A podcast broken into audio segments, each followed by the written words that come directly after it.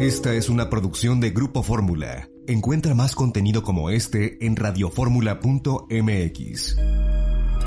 Muy buenas tardes, son las 3 con 31 minutos, 3.31 hora del centro de México. Los saludos, soy Eduardo Ruiz Gili, aquí desde la Ciudad de México a través de Grupo Fórmula, radio, televisión, internet y redes sociales. Y también aquí desde la Ciudad de México, Liliana Alvarado. Hola, buenas tardes a todos, un gusto estar con ustedes. Hugo Páez. Hola, hola a todos. Hola Eduardo, hola. Álvaro Rattinger. Hola, ¿cómo están todos? Buenas tardes. Y desde Zacatecas Capital, Luis Enrique Mercado. ¿Qué tal? Gusto de saludarlos de esta bellísima capital que tiene tres días lloviendo, parece Veracruz.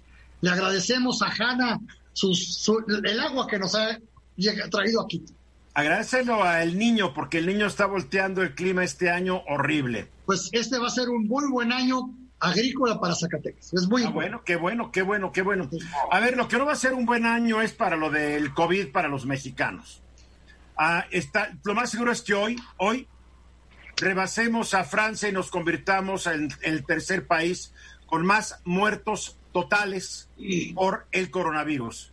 Claro, no el país con más muertos por millón de habitantes, porque México tiene un titi puchal de millones de habitantes, pero sí dentro de uno de los más altos también en lo que a muertos por casos eh, verificados se refiere. En México, de acuerdo a los casos verificados, se mueren el 12%, números redondos, de la gente que contrae esta enfermedad, que es escandaloso porcentaje, mucho más alto que el que registran otros países. Pero a mí lo que me preocupa mucho es que el viernes pasado, en su conferencia de prensa, el presidente Andrés Manuel López Obrador, cuando alguien le preguntó a un periodista, que si no sería mejor que usara el cubrebocas, porque así daría un ejemplo a seguir para millones de mexicanos que a pie juntillas hacen lo que él dice o imitan lo que él hace. Pues él contestó que no, que a él los paleros que trabajan de secretario y subsecretario de salud, estos charlatanes, le han dicho, y lo cito, que no necesito el cubrebocas y mantengo la sana distancia y en los lugares donde sí es necesario o es una norma, por no decir obligatoria, pues ahí me lo pongo. En la oficina recibo constantemente a ciudadanos, a dirigentes de todas las organizaciones sociales, ciudadanas, políticas, religiosas, económicas, y, que lo, y lo que hacemos es también mantener la sana distancia. Pero después dijo lo que para mí es totalmente injustificable si se considerara que con esto se ayuda, entonces lo haría, desde luego. Pero no es un asunto que esté ahora sí que científicamente demostrado. Esto lo dijo el presidente de los Estados Unidos mexicanos. Es que lo terrible es que si de por sí es terrible que Andrés Manuel López Obrador le haga caso a los dos charlatanes que nombró a los cargos antes referidos, que ya demostraron su ineptitud a no saber enfrentar a la pandemia de COVID-19, peor es que asegure que científicamente no se ha demostrado que el uso del cubrebocas evita los contagios del coronavirus SARS-CoV-2. El hecho es que a diferencia de los charlatanes que lo asesoran, la mayoría de los científicos alrededor del mundo afirman que un cubrebocas impide que alguien que esté infectado disperse el coronavirus en el aire y por ello reduce las posibilidades de que alguien lo aspire y se contagie.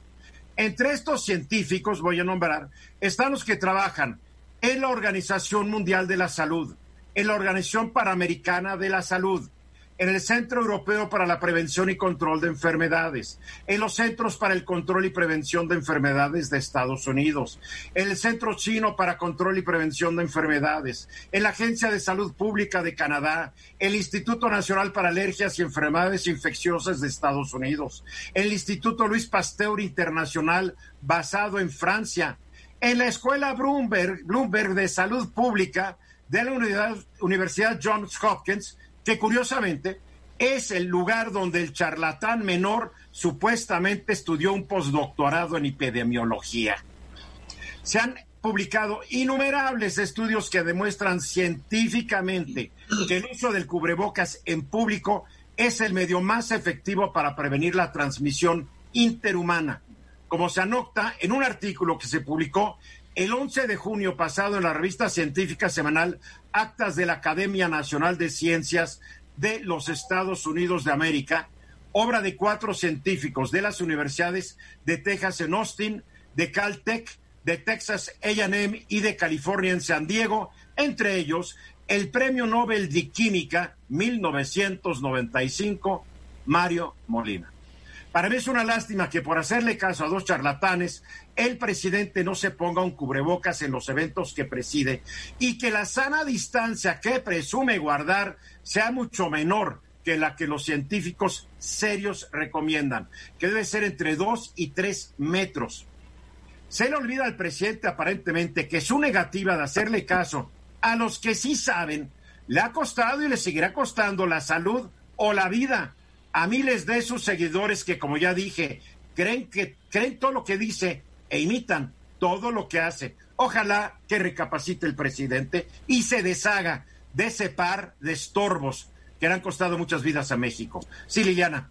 Lo que no se da cuenta la gente, Eduardo, es que ellos podrán imitar el comportamiento del presidente, pero el presidente tiene asegurado un respirador en un hospital privado, ¿no? Y la gente no se pone a pensar que en el caso de un contagio y de necesitar un respirador, van a tener que ir a hacer la fila eh, dentro de los servicios públicos de salud, Eduardo, donde los respiradores les faltan partes, donde no hay suficiencia de camas, donde no hay, bueno, ni siquiera este. Es que ya ni los respiradores, mi querida Liliana, se está demostrando que el respirador debe ser el último de los últimos de los recursos, porque al principio metían a la gente a un respirador y se les morían demasiados. Ahora están viendo, porque dentro de esta enfermedad del COVID-19 se han ido revisando muchas cosas, pero que va a tener el mejor tratamiento médico del país. No cabe duda. Así es.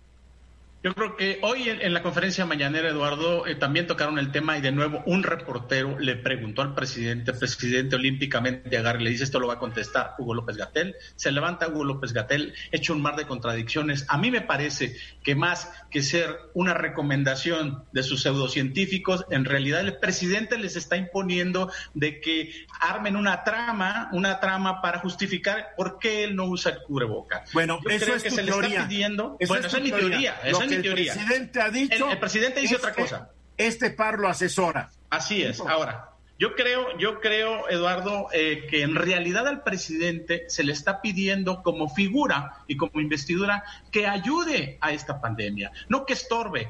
Y su actitud es de estorbo, porque al decir no me pongo el cubreboca, realmente lo está haciendo. Álvaro yo lo que creo es que está alineado con el comportamiento de todos los presidentes populistas del continente y parecería ser que tienen un WhatsApp juntos y todos dicen nadie vamos a usar la máscara. parecería que es eso. Lo que es cierto, eh, yo agregaría lo que dijo Liliana, es que al final le hacen pruebas todos los días al presidente. El cubrebocas no solamente no lo usan los populistas de este continente, también los del viejo continente, mi querido Álvaro. Nos quedan 10 segundos, Luis Mercado. Luis Enrique, ¿quieres añadir una cosa, estamos diciendo, a ver, las personas, la sociedad no está usando el cubrebocas y por eso se disparan eh, los casos. No usa el cubrebocas porque ven que su presidente, al que adora, no lo usa. Pues lástima. Ojalá el presidente, se lo suplico, se lo ruego encarecidamente, rectificara. Para Laura. A mí me encanta el optimismo y no soy pesimista como tú tampoco lo eres, Luis Enrique, de cómo algunos analistas, entre comillotas, dicen, México vendió un resto, subió mucho su exportación a Estados Unidos en el último periodo analizado. Claro, seguimos abajito, pero subió. Las importaciones también se han caído, pero esto es signo de que vamos a todo dar. Igual en Estados Unidos, como ya hay gente que regresó a trabajar eh, y se les olvida que hay decenas de millones de desempleados, ya van por el buen camino. ¿Por qué? Se quedó Eduardo fuera. bueno, mira, a ver. Sí, este, yo tengo una cosa. Estoy asombrado de que ven un destello y dicen, se ve la luz al final del túnel. No es cierto. Las, eh, las, exportaciones, para hablar de exportaciones, subieron 75% respecto a mayo. Dicen, qué barbaridad, es una enormidad. No, estamos 19% menos que en enero. O sea, subieron, mayo fue el fondo y subieron en junio, pero seguimos abajo de enero. Dicen, las importaciones también subieron subieron 22%, subieron 22%, pero tuvimos superávit. Los superávit comerciales son propios de sociedades que carecen de capacidad de consumo. Por eso no importamos. Lo único que se está importando son bienes intermedios que se transforman en exportaciones. Que tiene una empresa importa eh, pedazos de arneses, arma los arneses para la industria automotriz y los exporta.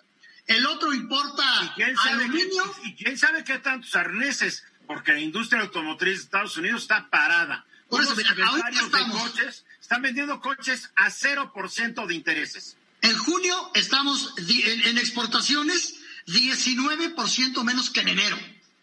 Nada más. para, que, para que veamos una recuperación, tenemos que ver que se recupera la capacidad de consumo de las familias. Entonces sí veremos que ya estamos empezando a consumir y luego veremos que la inversión fija bruta se recupera. y no se ha recuperado. Cosas se están moviendo. El consumo sigue cayendo y la inversión fija sigue cayendo. No hay tal recuperación. Se está recuperando un poquito, se ve que respira el sector externo de la economía mexicana, que representa más o menos la cuarta parte. Solo no nos va a sacar. Aunque subieran y subieran las exportaciones, no sacarían la economía adelante. El turismo está muerto.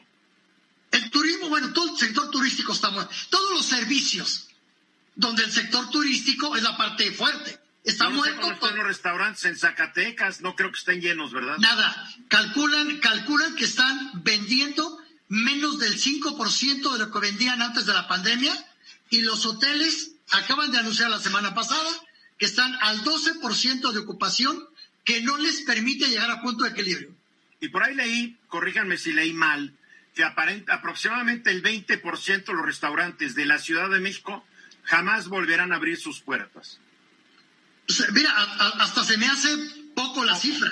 Se me hace poco la cifra. Yo creo que más bien te acercas casi a la mitad de los restaurantes, no volverán a abrir sus puertas. Había algunos que decías, bueno, yo no sé por qué está abierto, pero en fin, bueno, todos esos. Porque en vez de decir, porque en vez de decir lavandería, decía restaurante. Sí. Entonces, esos no van a volver a abrir.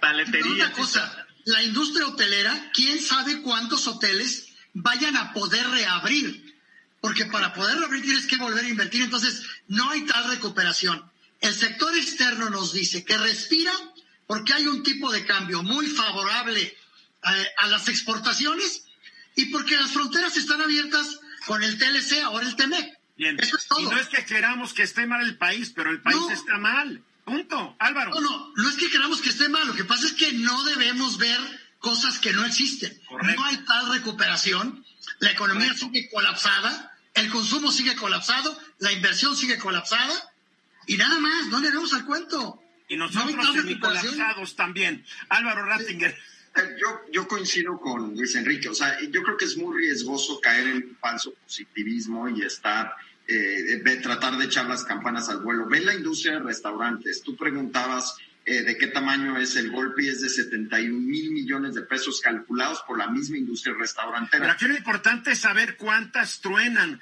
porque a mí 71 mil millones de pesos no me dice nada.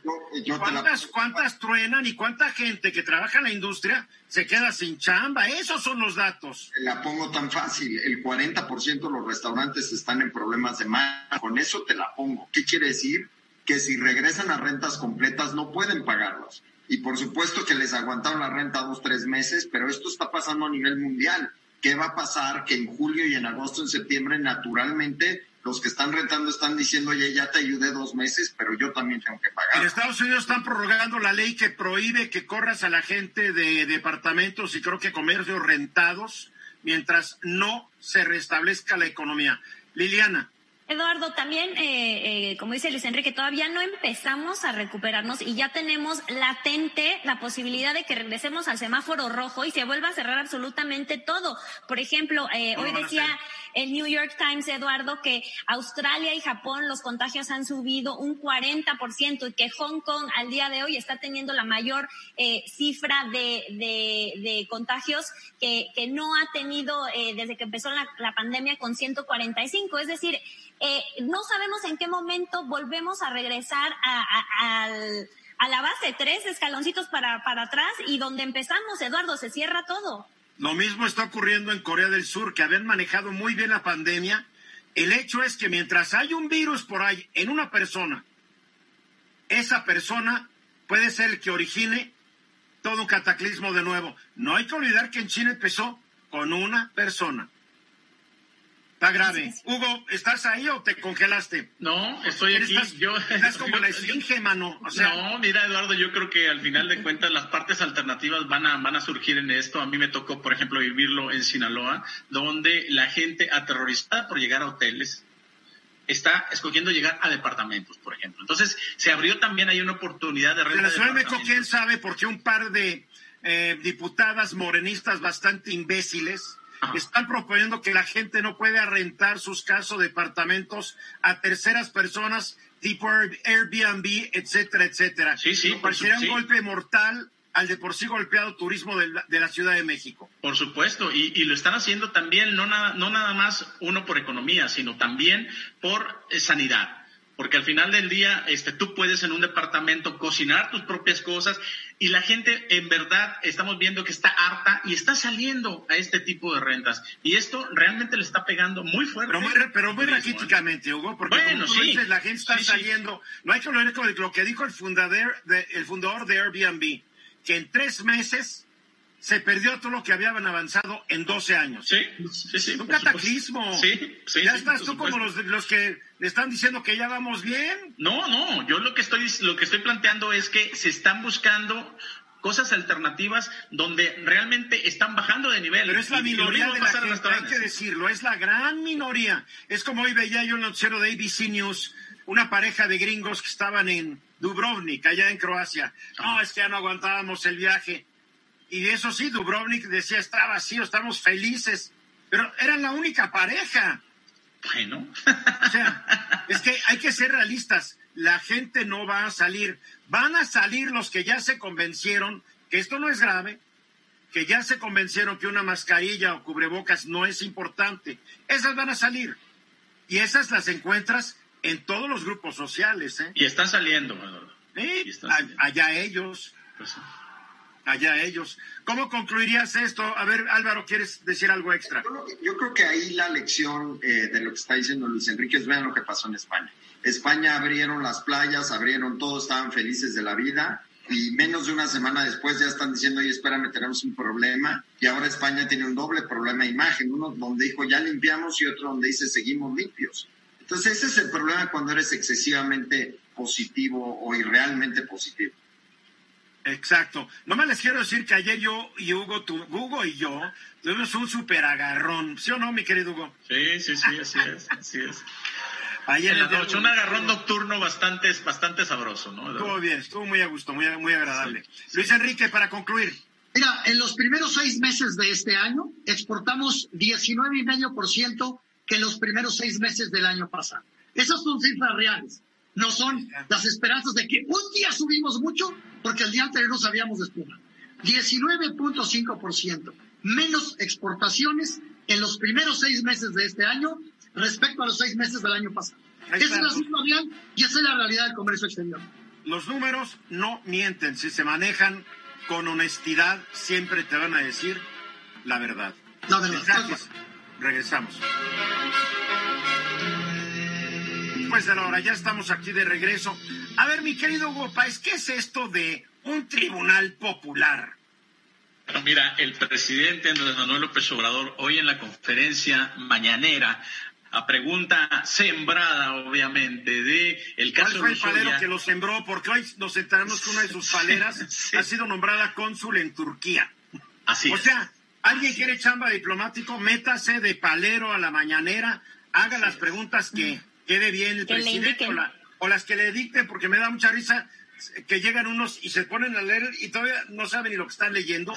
Ah, pero ya una de ellas ya ligó consulado, pagaderos en dólares, hombre. Eh, consulado en Estambul se ganó y realmente no fue no a, él- a él no le costó mucho trabajo porque ha ido mucho menos veces que los demás ¿eh? Sí, pero cada vez que va da el tono de la Sí, sí, sí. Pero este personaje ha sido un personaje que ha extorsionado a los políticos mexicanos de todos los partidos los últimos 30 años.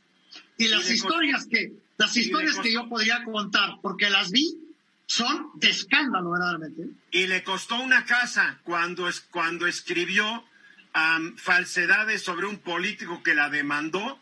La perdió. Juicio y tuvo que dejar y darle la casa porque así estaba esta señora. Pero en fin, a ver, ¿qué es la tribuna popular?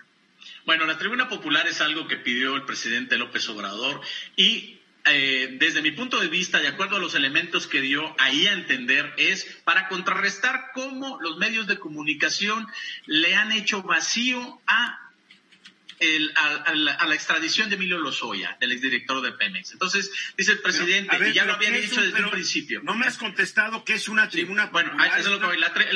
el, tribunal, el Tribunal Popular, el Tribunal Social Popular, lo que dice él es que la gente debe estar pendiente de cómo se va a comportar el proceso. No es tanto un Tribunal Popular como lo conocemos en la historia, ¿eh? pero cómo se va a comportar el proceso para que sepan todas las ilegalidades que hicieron los políticos de los pasados Pero no me queda claro que es un tribunal popular. Yo sé lo que es un jurado popular, que es una figura que se suprimió porque los gobiernos del PRI no confiaban que los ciudadanos pudieran juzgar o condenar a sus ciudadanos. Pero, ¿qué es el tribunal popular? Un tribunal popular, él no lo definió, pero un tribunal popular lo que hace es juzgar de acuerdo a las certezas morales de ese momento los actos, no medio, no por medios jurídicos, no es, obviamente el contraparte del tribunal jurídico. Es una payasada, a fin de cuentas. Por supuesto, es una payasada. es una payasada, es una payasada. Es una payasada. Es una payasada, pero, pero, pero el problema, el problema aquí, este, el ¿Quiénes, conforman este tribunal popular? No, es lo que está, es lo que está diciendo, exactamente, el pueblo. Él lo que está diciendo es que el, el, pueblo debe de juzgar todos los niveles del proceso de Emilio Lozoya. Y lo está poniendo así, ¿no? Entonces, vaya, pero también pues lo está diciendo, yo hablé con un juez. la cosa, yo ya juzgué de que se le está tratando muy bien al angelito. Lleva 11 días en un hospital cuando no estaba enfermo, según lo que yo estoy enterado, y parece que le van a dar inmunidad completa, pese a haber sido parte de esta supuesta banda de cuello blanco. Sí, no entiendo. Sí, Como pueblo yo me quejo. Sí, Eduardo, pero el objetivo del presidente es realmente, según él, llenar el vacío que le están haciendo los medios de comunicación que no le han dado portadas y noticias de ocho columnas o noticia principal a todo lo que está pasando con Emilio Lozoya y a lo que él está diciendo. Eso es lo que está diciendo. Es cierto. Eso es lo que está diciendo el presidente. Y que el Tribunal Popular, el Tribunal Popular lo que haga es que se entere que comente con la demás gente. Realmente lo que está proponiendo él es un mecanismo de propaganda. Obviamente traen a Emilio Lozoya prácticamente como un sicario electoral en ese sentido y apuntarle directamente a sus adversarios políticos, porque eso es lo que va a hacer. Entonces, ¿qué es lo que dice el presidente? Vamos a instalarnos en un, tribunal popular. yo hablé con un juez y un juez me dice, está, él sabe perfectamente bien que no puede violar el debido proceso. Él no lo puede violar porque no es autoridad jurídica ni autoridad ministerial, aun cuando él dé datos muy precisos, sí, eh, eh, datos este que nada más podrían saber la parte ministerial y la parte judicial. Él diría, él podría ser llamado, por ejemplo, si está revelando cierta información, porque él va a dar esta información en las conferencias mañaneras, pero la está revelando y él va a decir, me llegó de forma anónima. Entonces realmente él sabe perfectamente bien que no puede ser implicado en un, en un, en un tema de, de, debido proceso, en el caso de Lozoya, y lo está haciendo a sabiendas. Oye, nomás en internet, ahorita googleé Emilio Lozoya. Esta semana hay 389 mil notas relativas a Emilio Lozoya. Y las fuentes son Infobae, son periódicos, son milenios, son proceso, son Digo, ahí están los medios. Pues, quiere más, quiere más, quiere más. Perdón, yo creo, a ver, yo creo que el presidente no quiere cantidad de públicos. Él quiere que todo el mundo digamos qué bien está actuando el presidente Exactamente. al combatir la corrupción trayendo a Emilio Lozoya. Y eso es lo que no se está diciendo en los medios. Es que no se puede decir porque no se ha hecho nada todavía. Por eso, pero es que en los medios lo que se está diciendo es que lo trajeron le van a dictar un guion y le van a decir, tú vas a decir esto. Y a cambio de esto que nosotros te decimos que digas, te vamos a dejar en tu casa como un enfermo terminal bajo los cuidados misericordiosos del gobierno. En la casa de 1.300 metros cuadrados en las lomas de Chapultepec, que se mandó a hacer o compró con la lana que le dio de Brecht. Porque si eso es, Claro que hay impunidad y claro que no hay justicia. Por supuesto, y tiene... Eduardo, y luego nos preguntamos por qué la gente acá en México no cree en la, en la impartición de justicia. Explíquenme ustedes por qué Rosario Robles está en prisión preventiva y Emilio Lozoya no. sé. Yo sí te lo explico. A ver. Emilio Lozoya, Emilio Lozoya debe de estar, digo, me, comentó el juez, debe de estar en prisión preventiva porque sus delitos lo ameritan. Hoy, aun cuando se haya cogido a testigo colaborador, eh, él ya demostró, tiene un antecedente de huir de la ley, de evadir la ley, y con eso es suficiente para estar en, prisión preventiva. ¿sí? Ahora, ¿qué es lo que pasa? Esta parte, o esta, esta, esta presentación con el juez de hoy le va a dar paso para que esté en prisión preventiva, y seguramente va a estar seguramente va a estar en prisión preventiva. Todo lo que hagan fuera de eso, el Poder Judicial está totalmente en contra, hasta los ministros se han comentado que están totalmente en contra de que esté aislado en un, en un, en un este, en una clínica. En un Pero ya, intervino el juez. Además, un hospital FIFI. Por, supuesto. que lo lleven a una clínica del ISTE, que Bueno, oye, los penales tienen... Yo lo que creo es, no quiero ser injusto con el presidente, pero el presidente cree que al traer a los Lozoya la gente va a reaccionar como reaccionaron cuando trajeron a Ronaldinho a México y que se va a convertir en centro O cuando trajeron a Diego Maradona para los paisanos de Hugo. que funcionó, que funcionó. Con, todo respeto al señor presidente, 130 eh, millones de mexicanos estamos más preocupados por salir adelante, por problemas de nóminas, por problemas de sueldo, por problemas de empleo, de renta, de salud, eh, de seguridad que sales y te apañan en la esquina, como para estar preocupado que el señor Lozoya, que le hacen en una conferencia virtual.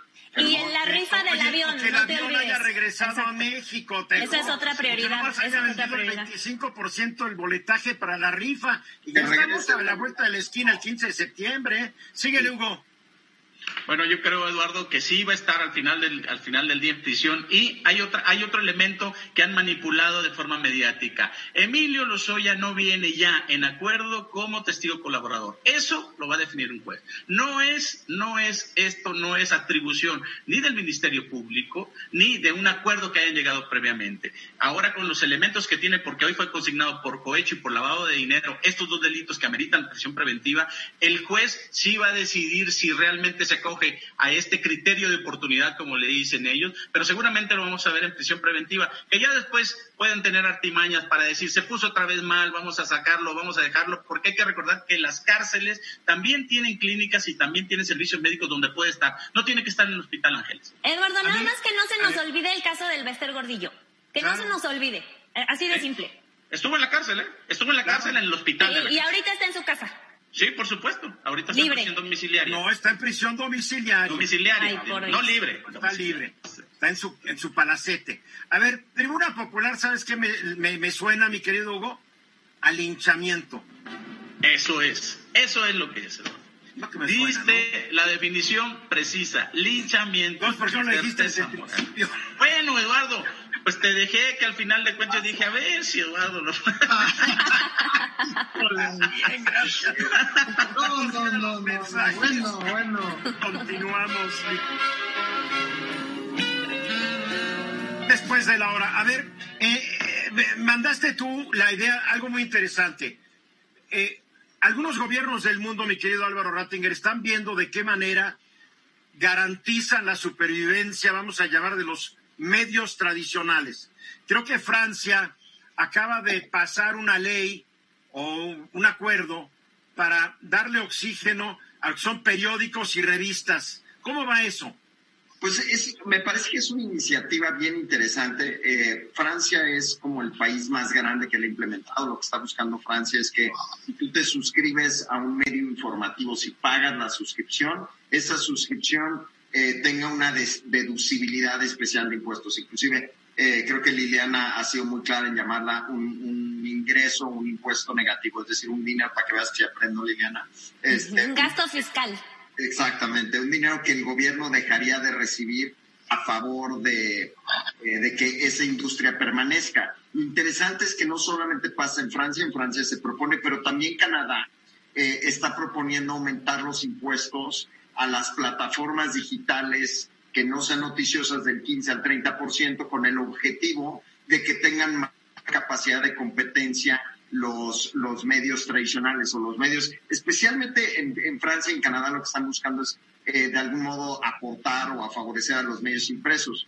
Eh, la razón por la que esto es importante es porque al mismo tiempo tenemos una iniciativa presentada eh, a finales de mayo, el 18 de mayo, si no me equivoco, por Donald Trump, en donde busca contener la fuerza de las redes sociales, en donde quiere de algún modo evitar que tengan tanto control sobre el contenido. Entonces, Claro, porque a él están censurando los tweets fascistoides que sube a Facebook y a Twitter, antisemitas y todos estos mensajes que este fulandrejo sube. Bueno, al grado tal que Twitter hoy canceló momentáneamente la cuenta de su hijo de, Trump Jr. La, de Donnie, de Donnie.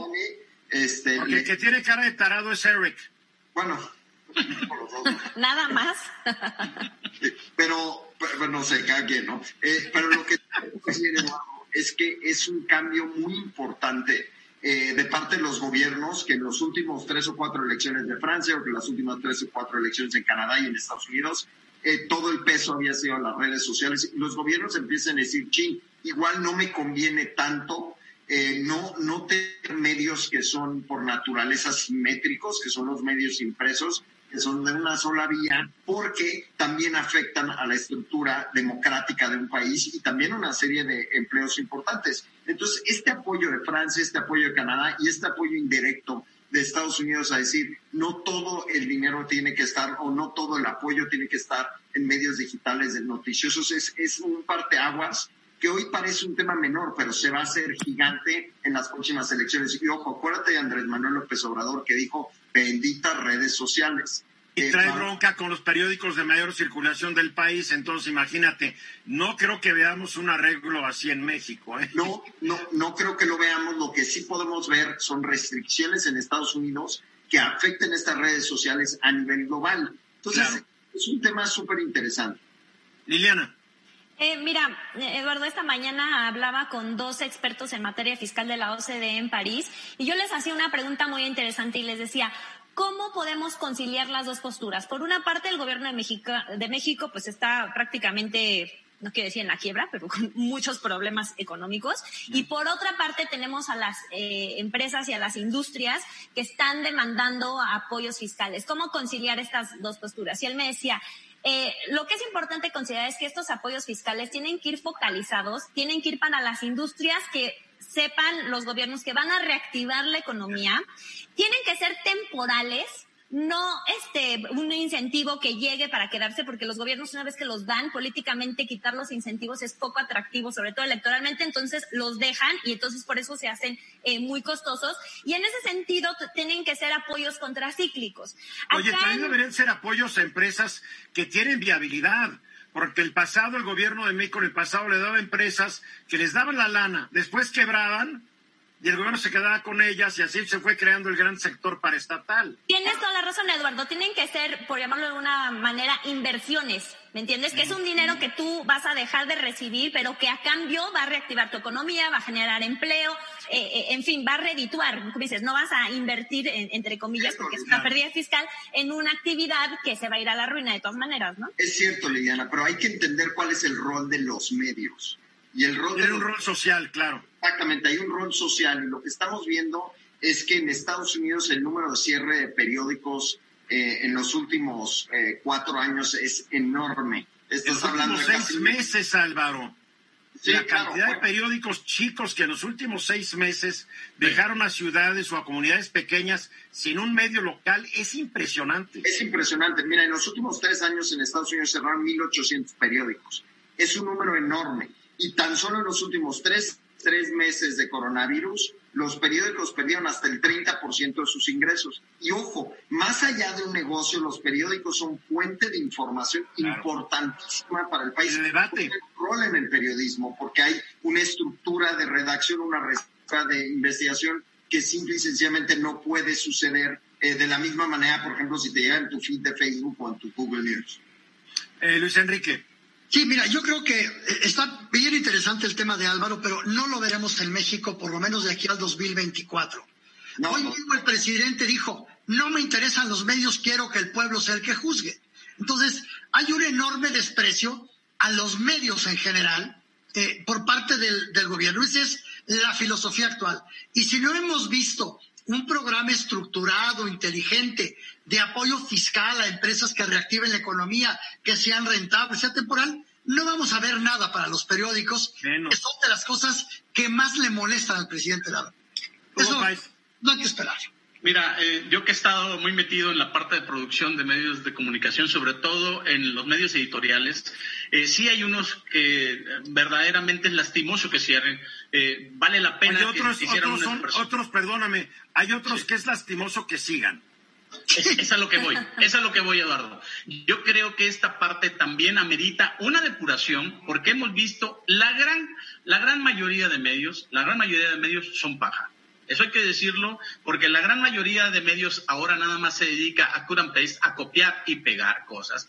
Y a partir de ese tipo de, de ese tipo de, de, de, maniobras quieren hacer negocios y que realmente eh, sí, eh, eh, lo que hablábamos hace rato, a algunos ha servido como extorsión, sobre todo en ciudades pequeñas, sobre todo en estados y demás. Hay mucha paja que yo creo que es... Hay gobernadores que siguen manteniendo pasquines. Por supuesto, y lo hemos visto, Eduardo, todo el tiempo. ¿eh? Hay un gobernador me decía que llegó y le quitó el, le quitó el chayote a un periódico.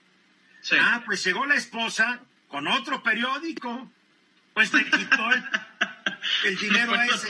Llegó el hijo con otro periódico. Sí, definitivamente. Una familia tenía tres periódicos que obviamente nomás circulaban en la oficina del gobernador. Y así sí. se habían hecho de mucho dinero, ¿eh? Es, una, es un vicio que tiene que acabarse. Yo Sí, creo que después de esta crisis tal vez se queden algunos pericos serios que, que sí viven de sus lectores y de los anunciantes que los ven como medios dignos de portar su publicidad. Y otros que han vivido como rémoras del gobierno o de los gobiernos locales, pues ante la escasez de recursos Van a desaparecer. se van a tener que acabar y qué bueno. Totalmente. Sí, Liliana. De- Desafortunadamente, creo que Luis Enrique tiene mucha razón. Si no hemos visto un plan eh, estructurado de reactivación para la industria automotriz, para el sector No turístico, si no, si no hay para las MIPIMES, si no hay para ese tipo de, de sectores apoyos, de ninguna manera, perdón, No lo Álvaro, ver, pero esa no es la lo cruda realidad. Podemos esperar un apoyo, este, como Esa es nos una está decisión comentando, que se están dando en otros países. Es decisión tomada, es hasta estéril seguir pidiéndolo, ¿no? Creo que hay más probabilidad de que el presidente se ponga un cubrebocas a que apruebe un plan de rescate de estos, porque además el cubrebocas no cuesta tanto, un plan de rescate se necesita mucho dinero, que como tú lo dijiste, Liliana, no hay. Álvaro, Mira, lo que podemos ver es que en 2019 el Pew Research Center, que todos conocemos ¿el bastante, qué? el Pew Research Center, este, Ah, claro, y que es, que es un, un think tank, un, un aparato de investigación muy respetado, una super encuestadora a nivel mundial. muy, muy bueno, hacen las cosas súper. Eh, dijo que 71% de las personas eh, tienen la impresión de que sus fuentes de noticias locales en Estados Unidos están haciendo un buen trabajo. Entonces, lo que tenemos que encontrar aquí es un poco el balance de noticia generada por el lado del periodismo, más allá de si el modelo de negocios que hizo que los periódicos vivieran durante 200 años, coincido que es posible que se haya agotado. Pero lo que sí es cierto es que eh, es interesante como ver países de primer mundo están empezando a invertir dinero en cuidar el periodismo. Entonces no nos debemos dejar caer en, en toda la discusión eh, alrededor, que, que si bien puede ser cierta, y por supuesto que hay malos periódicos no solo en México, sino en el mundo, lo que sí es cierto también es que el periodismo es el que ha traído los grandes investigaciones eh, a nivel mundial, desde un Watergate hasta grandes eh, eh, investigaciones, inclusive de los de los 43 de Ayotzinapa. justo Igual ha sido en México, los periódicos realmente han sido los que han traído eh, los escándalos de nuestros dirigentes y líderes políticos. Cierto. y de alguno que otro empresarial. O sea, no se pueden acabar. Los hay medios de ejemplos. comunicación se adaptan. Los medios de comunicación se adaptan. ¿eh? Hay ejemplos, imagen de Zacatecas. Luis Enrique, tú arrancaste tu periódico, ya iba y había otros que ya no están en tu ciudad. Bueno, ya imagen cumple 24 años el próximo marzo. Y- imagínate, parece que fue ayer. Y vamos a seguir, o sea, sin duda vamos a seguir. Sin Para concluir, Álvaro, Para concluir, definitivamente me parece súper interesante que los países estén invirtiendo en esto. No va a pasar pronto en México, pero de algún modo es una llamada de atención que el periodismo tiene valor a nivel mundial. muy bien, gracias Álvaro. 27 después de la hora regresamos. Aquí ya de regreso, mi querida Liliana. A ver, un rescate histórico está, es el que está ocurriendo en el viejo continente. Le están echando pero mucho billete ¿Para rescatar a quién, para empezar? Mucha lana, Eduardo. Mira, a diferencia de lo que platicamos en el segmento anterior de, de, lo que pasa en este país, donde no hay un plan estructurado, pensado para reactivar la economía, en, en, en la Unión Europea, Eduardo, los 27 países miembros eh, se reunieron la semana pasada y bueno, pues después de mucha discusión, lograron un eh, plan de rescate, Eduardo, que va a consistir en un fondo que equivale a 750 mil millones de euros eh, es un plan, Eduardo, que eh, está constituido básicamente de dos grandes elementos. Uno son apoyos a fondo perdido, que equivale por 390 mil eh, millones de euros, y lo otro son 360 mil millones en créditos a bajo interés. Ustedes se preguntarán, bueno, ¿y en qué se va a destinar todo ese dinero? Pues eh, justamente, Álvaro, no hay nada para periodismo, pero sí hay eh, préstamos y subsidios para sectores clave como son la ciencia y la innovación. Eh, hay eh, muchos recursos para la inversión pública y privada, para los sectores agrícola y forestal, para temas eh, del medio ambiente, evidentemente tratando de cumplir con los acuerdos de, de París y eh, no podía faltar también los apoyos para el sector eh, salud. Importante mencionar que este, de este gran fondo, el 70% se va a gastar entre 2021 y eh, el restante hasta 2021 y 2022, el 70%, y el restante pues en lo, en lo que eh, resta, digamos, de, del tiempo, ¿no? Eh, es un presupuesto que está eh, pactado para los próximos siete años y bueno, pues evidentemente hay países eh, que son los más favorecidos de este apoyo, que eh, son más favorecidos porque eh, se consideran eh, elementos como la población y el PIB y, y, otros factores para la distribución de este, de este fondo. Los más favorecidos son Italia, España y Polonia. Ahora, evidentemente esto no es un dinero así como que a ojos cerrados. Eh, cada país tiene que hacer un plan y un programa estructurado y tiene que decir cómo va a gastar esos recursos. Es un plan que se tiene que regresar a Bruselas y que tiene que estar aprobado eh, por la mayoría calificada de los 27 miembros. Eh, que es de más de 15 eh, miembros lo tienen que aprobar y de ser aprobados estos planes, eh, los recursos empezarían a fluir en cada uno de los países a partir de la primavera del 2021. Ahora, hay un tema muy importante, Eduardo, que también eh, se va a endeudar la Unión Europea, pero se va a endeudar como Unión Europea y esto hace mucho más fácil el endeudamiento que si los países lo estuvieran ah, haciendo sí, uno a uno, ¿no? Nadie también, le quiere prestar España, Italia o Grecia, por, ah. por ejemplo, ¿no? A ver, yo te quiero hacer una pregunta, Liliana, porque esto suena muy bonito. Qué bárbaro, qué buenos gobiernos y qué buena la Unión Europea. El problema que yo veo, porque obviamente estás diciendo estos, no porque nos interese, sino porque México no está haciendo algo así. Te conozco, Liliana. Sí, totalmente. A ver, de acuerdo a los datos del Banco Mundial, el, el porcentaje como, eh, a ver, los impuestos como porcentaje del Producto Interno Bruto de la Unión Europea son el 40.3%. En Francia el 46%, en Dinamarca el 45%, Bélgica igual el 45%. O sea, los impuestos son una parte importantísima del Producto Interno Bruto. La recaudación tributaria, ¿no? En México, en México, gracias por corregirme, en México, de acuerdo al Banco Mundial, representan el 13% y de acuerdo a la OCDE el 16%. Uh -huh. México no tiene dinero para un plan fantasmagórico como el que tú estás presentando, porque en México los mexicanos no pagamos impuestos, pagamos algunos, pero el grueso no paga porque el grueso tampoco tiene ingresos. Fíjate qué, qué, qué terrible, ¿no? Así es, Eduardo, tienes toda la razón. En México, si tú comparas la recaudación tributaria de México con los países de la OCDE, estamos en el último lugar. Así de fácil, ¿no? Claro. Pero no nada más si nos comparamos con los países de la OCDE, también si nos comparamos con los países de América Latina, lo que quiere decir que no hay una justificación para la recaudación que nosotros tenemos. Y también te voy a decir otra cosa, no tiene que ver necesariamente con que las tasas sean bajas, sino tiene que ver con que son pocos los contribuyentes en este país, la informalidad es demasiado grande ¿no? Este, porque las tasas efectivas, eh, Eduardo, hay que hacer esta distinción entre lo que son las tasas estatutarias, por ejemplo, la tasa estatutaria del IVA es la tasa generalizada al 16%, esa es la estatutaria, ¿no? Pero en términos del impuesto sobre la renta tienes las tasas efectivas y son las tasas que eventualmente acaban pagando las empresas después o las personas físicas después de haber hecho todas esas deducciones. Bueno, igual en Europa, igual en todos lados. Así es, así es, así es. Pero la verdad es que en México es raquítico, raquítico. Y mientras no se mejore este asunto, estamos condenados a lo mismo. Claro, pero fíjate, eh, esto, este tema muy interesante es que la Unión Europea también está pensando, o sea, no todo es como nos endeudamos, también está pensando en la generación de gravámenes para compensar, están pensando en, en la generación de un gravamen para el plástico no reciclado eh, evidentemente también trae el tema de las plataformas eh, digitales y muchos otros. No nada más es endeudamiento por endeudamiento. Pero Eduardo, no puede ser que la alta informalidad de este país y el hecho de que tengamos una recaudación tributaria baja, como en efecto la tenemos, sea un pretexto para no planear un plan de rescate a la economía. O sea, no, no puede ser. Eso, eso es el tema de discusión que siempre tú y yo traemos.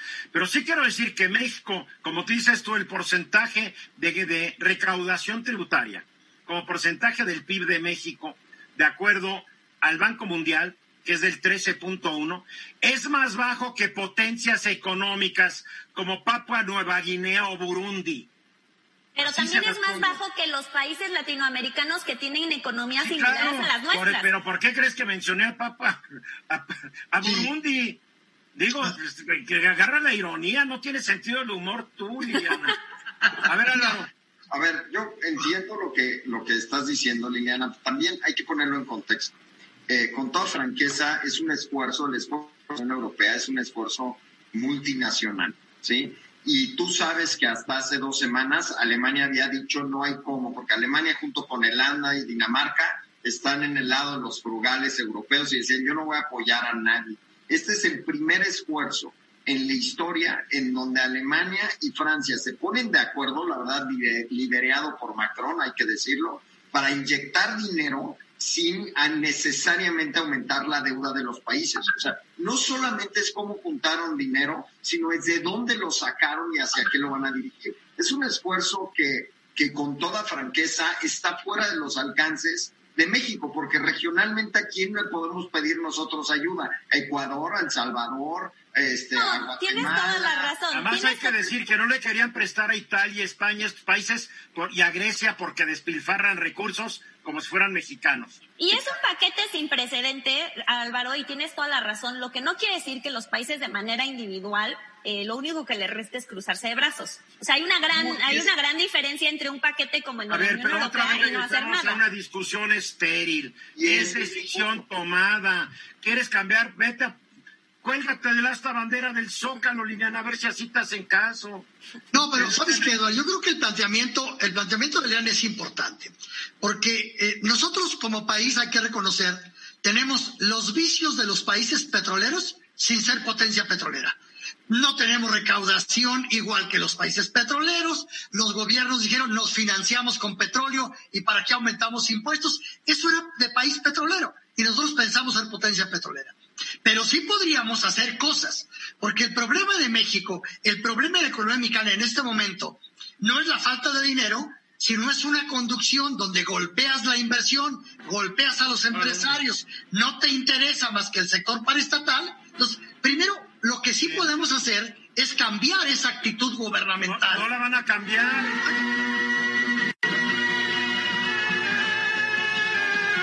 14 para ahora le doy las gracias a Liliana Alvarado, Álvaro Rattinger, Luis Enrique Mercado y Hugo Páez, que ya no están con nosotros porque siempre le pedimos que uno, cuando van a entrar otras personas, si entran dos personas, uno, pues uno diga, no puedo seguir, o dos, que sean voluntarios. Hoy, curiosamente, cuando dijimos, a ver, ¿quiénes van a ser los voluntarios que ya nos siguen?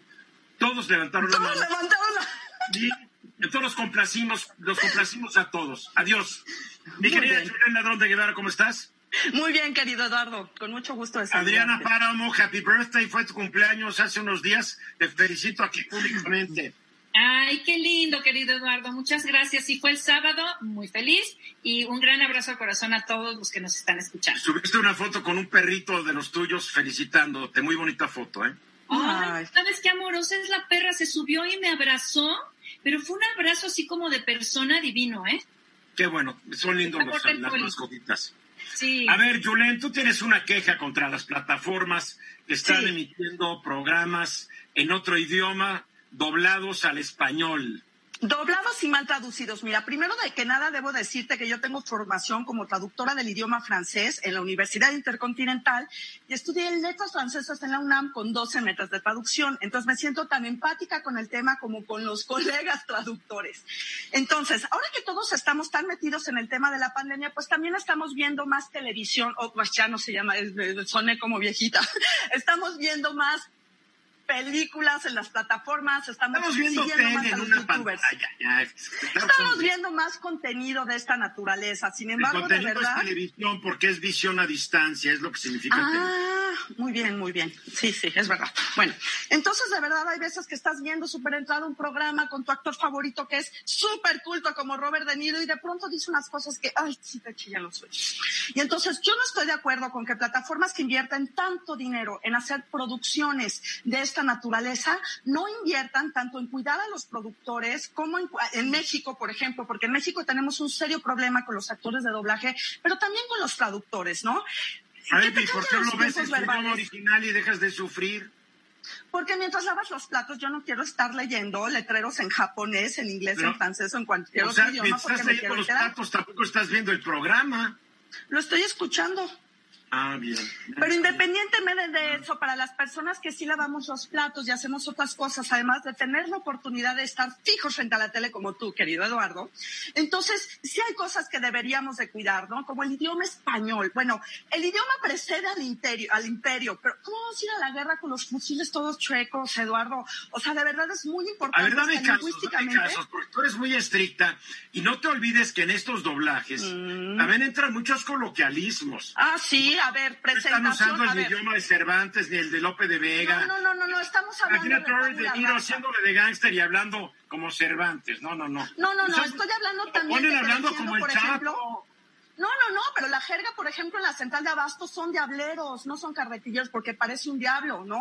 El idioma también es una manera de reconocerte frente a los demás cuando no tienes nada. Por eso los esclavos, por ejemplo, en Estados Unidos eh, crearon el, el, el, el creol en Francia, porque es el idioma el que te identifica y te hace que estés con los demás. Y entonces, basado en eso, te puedes identificar con un grupo o no. Y este grupo es México y el español es muy rico. En Colombia, ver, en pero Venezuela y en espérate, muchos este es. México. ¿Cuál de los españoles que se habla en México? Porque Bueno. Tú eres, tú eres aquí del altiplano y estás en la Ciudad de México. Ay, sí, sí, soy güera sur- y de ojos azules. Y En el sur hablan otro Bueno. español totalmente. En no estamos norte- hablando de ese tema. Estamos hablando, Ah. por ejemplo, cuando No, tú estás tenemos una defendiendo serie... tu idioma, pero, pero Sí. yo estoy en un chat de toda mi familia chapaneca, ya ves que no les entiendo. Es otro español. Sí, pero estamos hablando, por ejemplo, que en una serie legal que dicen la presentación de testigos en inglés, en español, porque tenemos esta presentatividad de testigos. No es presentatividad de testigos, es presentación Mal de traducido, testigos. ahí sí estoy de acuerdo. Exactamente. Por ejemplo, vas a ser calificado por un jurado, vas a ser juramentado por el jurado. Me refiero Bueno, a ese el- tipo de cosas. El problema es que el juramentado es, se ha vuelto parte del español habitual, lo siento. Ah, sí, frecuencia de uso, las mal, el mal uso del español. No, no es frecuencia de uso, no es frecuencia. La frecuencia de uso es lo que hace que un idioma evolucione. Perdóname. Sí, pero, pero, pero en otro sentido. no fuera por la frecuencia de uso. evoluciona contracturándose, por ejemplo. Ajá. Pero estoy Perdóname, hablando. Es que, Ok. Tulén, estudia un poco de lingüística y Sí, vas a estudié lingüística. Bueno, los idiomas son vivos y se van transformando y quienes Sí. establecen las reglas del uso son los que hablan ese idioma. No Por una parte, Eduardo. Por otra, hay, es que Ah. hasta entre los perros hay razas. Entonces, por ejemplo, si alguien dice, cuando el presidente Dijo, ¿qué preguntó fifí si te China debía ser castigado, y dicen, ¿debe ser castigado en lugar de debía? O sea, hay- estoy totalmente de acuerdo contigo porque sin cambio del español, por ejemplo, ahorita, el ingreso de nuevas palabras por el Twitter y todo eso, los puristas del lenguaje que ni siquiera saben bien de lingüística, que se enojan porque pones chatear y dices, no, espérate, ese es el enriquecimiento de español basado en el contexto que tenemos en este momento. Pero estamos hablando de otra naturaleza de cosas, porque además lo que sucede con estas plataformas y con los traductores, que hay muchos traductores muy competentes, te comento que yo estuve muy metida en ese, en ese rubro, les quitan el tiempo, les dan una cosa que te puede durar dos, 12 horas de producción, te obligan a, a, entregarlo en tres horas, por ejemplo. Tu queja queda debidamente anotada. Y también anotada. Muy bien, Eduardo. Estoy de acuerdo en muchas cosas de las que acabas de decir. Es que lo peor de todo es que cuando me escuches bien van a estar de acuerdo con todo y de lo demás también vamos a estar de acuerdo. Porque basado en determinadas cosas es que haces los cambios, no al revés. Gracias, Julen. El idioma es como la moda, Eduardo. Por eso yo. Le sigues robando no traigo playa. Adriana. Ya es su cumpleaños. Perdóname, Adriana, tan guapa que te ves. Mire, yo quitándote espacio. Ay, tú también, hermosa. Gracias. Ay, llame la paciencia, Dios mío. A ver, Adriana, alguien que debe alguien que debería hacer caso de tu tema es Julen. Hay que reinventarnos. Es momento de reinventarnos, querido Eduardo. Mira, entiendo que el momento por el que estamos pasando ha sido muy difícil para todos y todos hemos vivido pérdidas en mayor o menor magnitud. A quienes han tenido pérdidas de seres queridos, les envío un gran, gran abrazo al corazón y toda mi solidaridad. Hay quien ha perdido el trabajo, su economía, su negocio, muchas pérdidas y ya pasaron. Ya sabes que a mí me gusta ser propositiva, pero propositiva con los pies puestos en la tierra. Entonces, si el trabajo ya no te funciona, si no tienes ese trabajo, si decidiste separarte de tu pareja, en fin, cualquier tipo de situación que ya no te esté funcionando en tu vida, necesitamos empezar a cambiarlo para seguir adelante con nuestras vidas.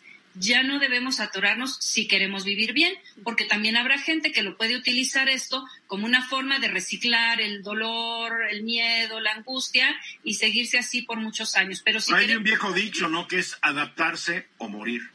Sí, Eduardo, hay que adaptarnos a las circunstancias y, no quiero parecer como que soy insensible o, que no me interesa, porque todos estamos pasando por este momento, pero hay ciertos pasos que necesitamos dar para poder eh, reinventar nuestra vida y, agarrar. Detrás de cada crisis hay una oportunidad y poder tomar estas oportunidades. Y lo primero es despedirnos del pasado. Ya fue, ya pasó. Además, el pasado fue ayer, ¿no, Adriana? No estamos hablando del pasado de hace cinco años. Sino Así como hay palabras que se usaban en el pasado y que ya no se usan. Por ejemplo, así es. exacto, entonces necesitamos vivir a partir de hoy y hacer un plan. Después de la aceptación de que ya no estamos en el pasado y hay que dejarlo ir, necesitamos hacer un plan de qué vamos a hacer con nuestras vidas, cómo la vamos a reinventar, qué vamos a hacer. Y lo primero es con qué recursos cuentas. Primero, con tus recursos emocionales e intelectuales. ¿Qué sí puedes hacer en la vida? ¿Cuáles son los recursos eh, eh, materiales con quien puedes confiar?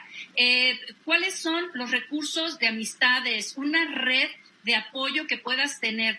Y con todas estas ideas, ir armando un proyecto que te pueda ayudar a salir adelante de esto que está pasando. Evidentemente, cuando empezamos algo que desconocemos, el, el momento donde estamos caminando, pues es difícil. Nos atoramos, nos duele, tenemos mucho miedo, pero pues hay que empezar algún día a hacer ese cambio para poder estar mejor. Y para el país también es muy importante que empecemos a hacer esto porque necesitamos ayudarnos entre todos, no vamos a, recibir ningún apoyo externo, entonces hay que apoyarnos entre nosotros para salir. Y el cambio debe ser a partir de hoy, de ahora. No estar, voy a cambiar una semana, en un mes, no es hoy. Como el pasado no existe, el futuro tampoco. El hoy es lo más importante. Adriana Páramo, mil gracias, Adriana. Gracias a ti. Gracias a ti, Julen. Gracias a ti, querido Eduardo. Buenas noches, a las 10 de la noche, en de algo nocturno por Facebook. Punto diagonal Erruiz Gili. Adiós, Adriana. Feliz cumpleaños. Como el blockchain, la nueva ley de propiedad intelectual, las patentes, los inventos. Si tú eres un empresario micro, mediano, pequeño, grande, esto te va a interesar. Acompáñame a mí, ya Hugo Murillo, que vamos a estar hablándolo a partir de las 10 de la noche en Erruiz Gili, en Facebook. Esta fue una producción de Grupo Fórmula. Encuentra más contenido como este en radioformula.mx.